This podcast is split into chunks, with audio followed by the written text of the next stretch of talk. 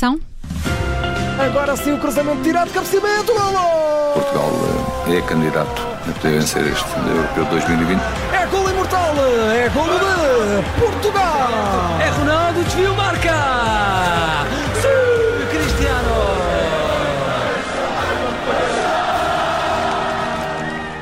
Começa o Diário da Seleção. Connosco está a jornalista Mariana Fernandes, a enviada especial do Observador ao Euro 2020. Junta-se a nós a partir de Budapeste. Olá, Mariana, bem-vinda. Olá, boa tarde. Budapeste, onde Portugal vai jogar com França na próxima quarta-feira. Entretanto, já treinou e está muito calor por aí, não está?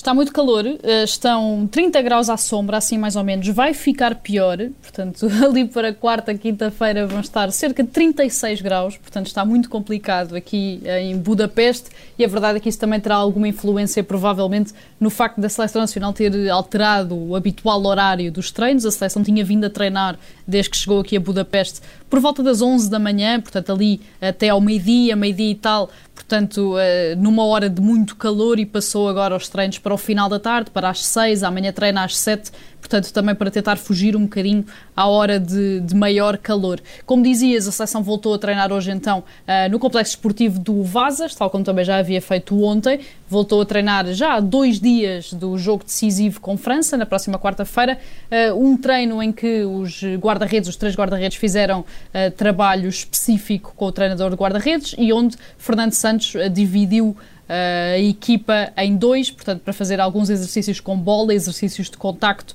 e exercícios também uh, de, de, pressão e de uh, eficácia de passe, basicamente. A verdade é que depois esses dois grupos acabaram por se juntar numa espécie de jogo, mas sem balizas, portanto, só mesmo de passe e de, de pressão e de recuperação de bola. Uhum. Uh, a grande novidade neste treino de hoje foi João Félix, que tinha falhado então o jogo contra a Alemanha devido a uma mialgia e que já voltou a treinar completamente integrado com a equipa. Já Nuno Mendes, que também falhou uh, o jogo contra a Alemanha pelo mesmo motivo, portanto também com uma mialgia muscular, ainda só treinou à parte, fez corrida e trabalho também de recuperação ainda com o fisioterapeuta da Seleção Nacional. E hoje foi dia de conferência de imprensa, o jogador escolhido para representar a seleção foi João Moutinho.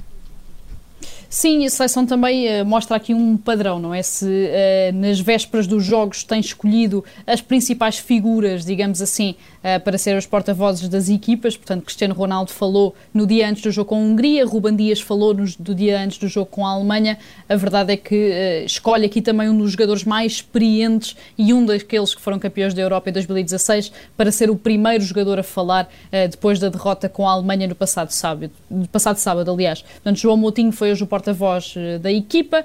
Falou-se, portanto, foi questionado sobre a eventualidade de ser uh, uma das novidades num 11 contra a França, portanto, saltar para o 11 inicial. A verdade é que não quis falar muito sobre o assunto, disse que é o selecionador a que tem de decidir sobre essas coisas. Também não quis falar sobre a eventualidade de Renato Sanches também ser promovido a essa, a essa titularidade.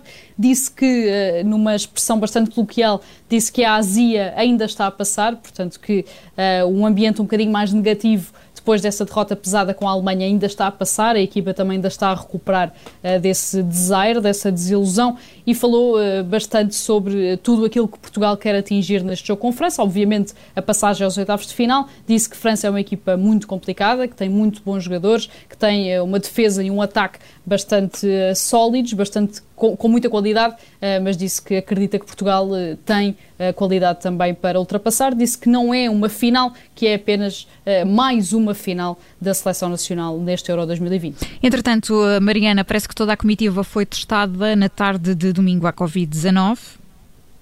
Sim, a verdade é que fez, eh, fez ontem, portanto, fez ontem domingo, uma semana que tivemos essa notícia negativa de que João Cancelo tinha testado uh, positivo à Covid-19. João Cancelo ficou desde logo afastado do Euro 2020, regressou a casa, uh, mas a verdade é que uma semana depois continuamos a ter essa boa notícia e parece estar então afastada uh, essa possibilidade, esse medo também de se ter gerado um surto na Seleção Nacional. Uma semana depois, a, Seleção Nacional voltou a ser completamente testada à Covid-19 e testou também negativo, portanto, parece que, à partida, uh, passámos este susto e esta possibilidade, este receio também uh, de que tivesse gerado um surto no seio da comitiva portuguesa. Está tudo a correr bem então. Portugal joga com a França na quarta-feira, jogo às 8 da noite, que vamos acompanhar a emissão especial aqui na Rádio Observador. Todos os dias fazemos aqui um balanço diário da, da vida da seleção nacional no Euro. A Mariana Fernandes é enviada especial do Observador à competição, está em Budapeste, onde vai jogar Portugal. Mariana Fernandes, muito obrigada. Até amanhã. Bom trabalho. Até amanhã.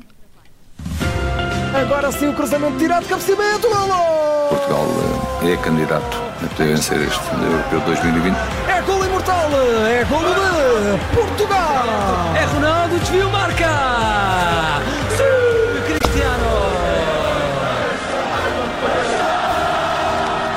Rádio Observador. Seja bem-vindo aos últimos instantes do até agora melhor jogo deste Campeonato da Europa. Minuto 90.